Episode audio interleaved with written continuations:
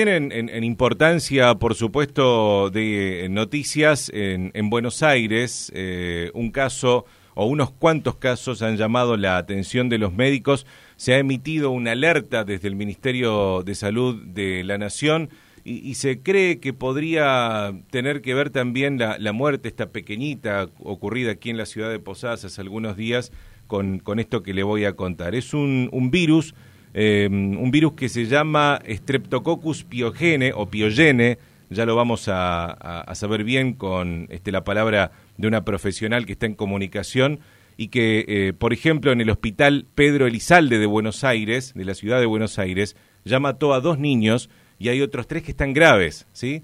Es una mm, bacteria que, tiene síntomas, en, en principio, parecidos a, a, lo que es un estado gripal, pero que después termina generando una, una infección. Con eh, el diálogo con Radio Libertad está la jefa de infectología del Hospital Pediátrico de Posadas, que es Liliana Arce. Doctora Arce, gracias por atendernos bien tempranito en esta mañana. Sí, bueno, no, al contrario.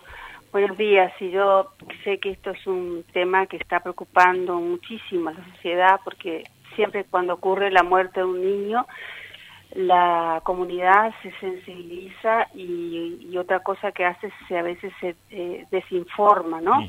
Y al desinformarse uno no logra eh, hacer las cosas bien, eh, que realmente lo único que crea temor, miedo. Entonces vamos a hablar de este.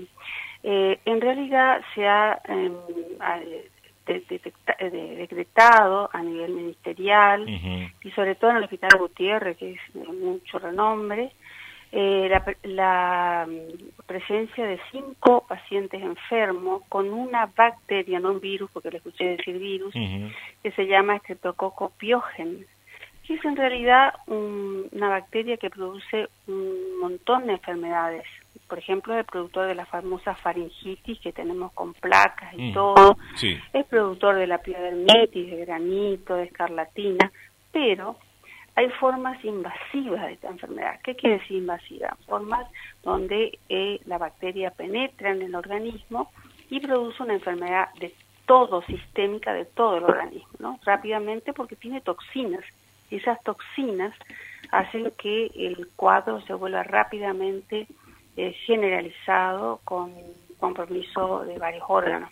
La mayoría de las veces eh, es el causante de faringitis. Entonces, eh, por ejemplo, es uno de los causantes de la celulitis en las varicelas. Cuando las varicelas toman ibuprofeno, que parece que es como un, determinante en la disminución de la movilidad de los leucocitos. Es como que los leucocitos, que son los glóbulos blancos que van al lugar de las infecciones, eh, se alteran su movilidad. Por eso es que generalmente cuando estamos pensando en el citococo evitamos dar ibuprofeno. Mm.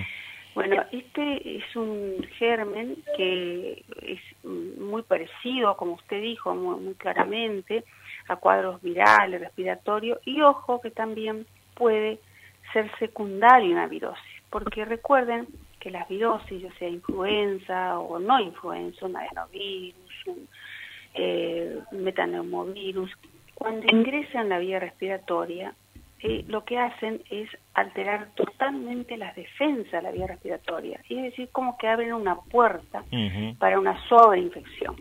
Entonces, los niños que, que tienen virosis y que no mejoran y que siguen con fiebre, y bueno, eh, yo creo que siempre la recomendación que doy a los pediatras en este momento y a todos los médicos clínicos que le pidan un hemograma, una placa, lo que sea un hemocultivo, que hisopen la fauce, manden a cultivar, que pasar un, un, hisopito en la, la garganta.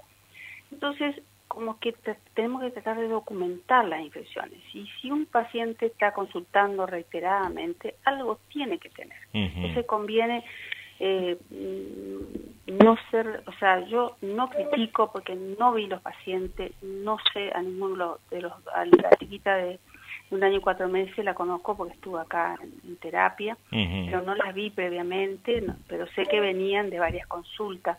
Sí. Eh, el tema es que también las, las guardias están muy saturadas, hay, médicos que, que, examinan bien, pero hay médicos que a veces la situación demanda hace que uno a veces no, pueda tener eh, el famoso interrogatorio que llamamos la anamnesis, el examen físico correcto, el laboratorio, ¿no? Cuando necesita. Y por ahí acortamos mucho la consulta, nos, nos mandamos a, como un médico sintomático, tener vómito reliberante, en el fiebre ibuprofeno, pero no sabemos por qué tiene vómito y fiebre. Entonces, por ahí eh, lo que debería haber en salud pública, la posibilidad de que ese médico tenga el tiempo adecuado como para este, hacer una mejor medicina, ¿no? La medicina vieja que nos enseñaron nuestros maestros, que es la de interrogar, revisar bien y cuando necesita este estudio de laboratorio revisarlo, placa y todo lo demás. Y a veces también, eh, perdone que esto es muy importante, darle pautas de alarma. O sea, cuando yo atiendo a un paciente, yo puedo estar pensando en la posibilidad de lo que tiene. Entonces yo le digo al padre, mira, si sigue con fiebre, si tiene tos, si está agitada, si salen manchitas en el cuerpo, consulta rápido. Sea, esas pautas de alarma que a veces nos, nos cuesta escribir porque tenemos 40, 50 afuera, eso es lo recomendable hacerlo, porque el padre no es médico. El padre puede ver algo que le puede parecer grave, puede ver algo que le puede parecer leve y para nosotros no. Claro, claro. Eso es lo, que hay que tratar de, tranquilizar a la población, porque yo escucho por ahí que hay toda una cosa que los sanatorios son malos, que el hospital es bueno. No, yo creo que eh, siempre hay buenos y malos en ambos lados, ¿no es cierto? Es así pero este, también a veces la demanda del hospital hace que tengan que demorar más tiempo.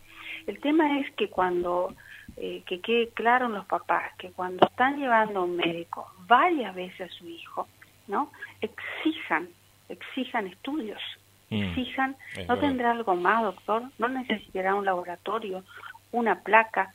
¿No será mejor internarlo para que lo veamos? Mm, eh, o sea, y así, todas esas cosas que a veces, bueno, hace que el médico un poquito eh, piense, ¿no? En ese paciente. Bueno, este, esta, eh, mire, esta enfermedad hay que ganarla a tiempo, porque cuando empieza a liberar toxina, hace un shock, un shock en todo el organismo. ¿Qué significa eso?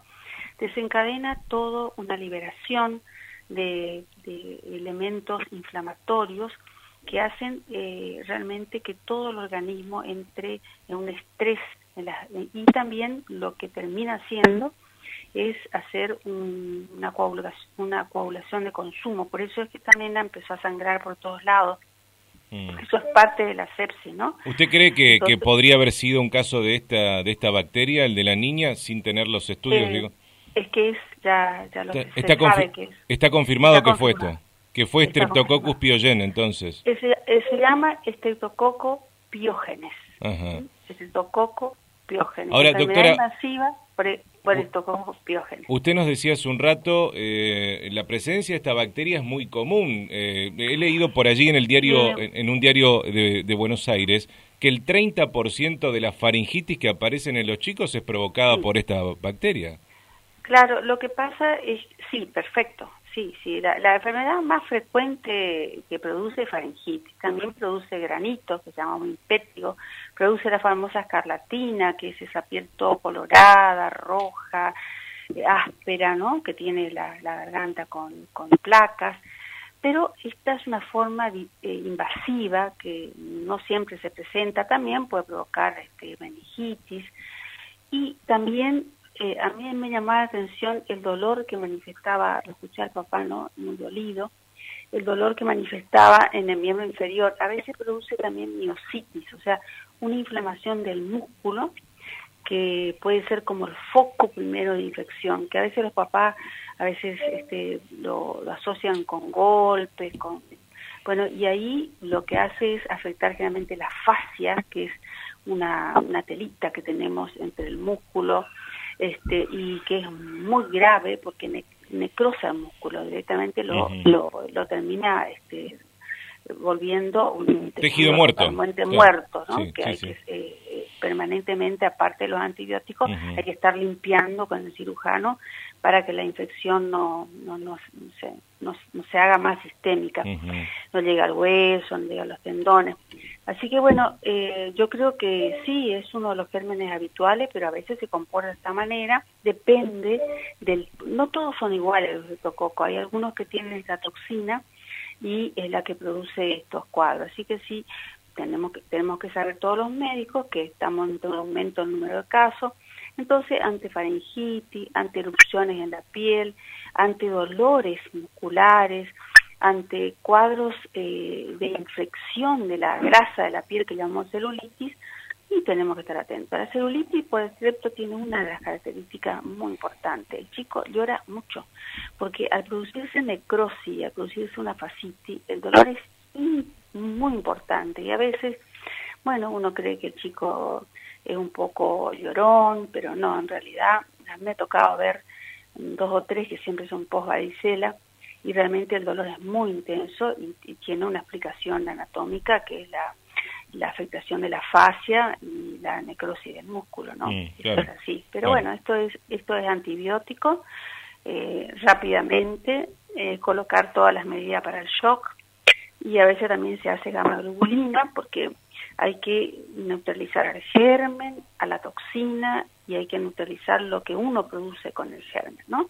Para ver, pero aún así eh, todo eso colocado a tiempo, cuando ya se demora un poquito, eh, la muerte es eh, altísima. La morbilidad también, ¿qué es morbilidad? La secuela, porque a veces dejan secuelas muy importantes en los músculos, en el celular subcutáneo, así que hay que pensar en la enfermedad. Mm. Doctora, ¿puede ser que la, la penicilina es, una, es un, antibiótico eficaz para combatir este tipo de, bacterias? Sí.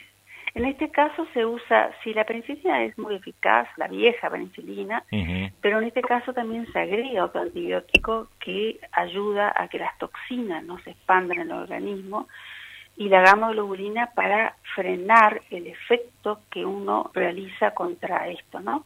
es de la triple cobertura, pero la penicilina, por ejemplo, en otros casos, como es la piodermitis, la faringitis, la escarlatina, es suficiente. Cuando ya es invasiva, solemos asociar antibióticos y colocar también gamma Hay que estar atento a la parte, siempre insistimos mucho los pediatras que enseñamos, a la parte eh, que llamamos hemodinámicas. A ver, si el chico está dormido, si ya no no era como antes, si tiene el pulso muy rápido, aún sin fiebre, si este, está con la presión baja, eh, si las unitas no se rellenan, la, la parte capilar, entonces eso está indicando que la cuestión se está poniendo sistémica en todo el cuerpo y que está haciendo ya el shock séptico, ¿no?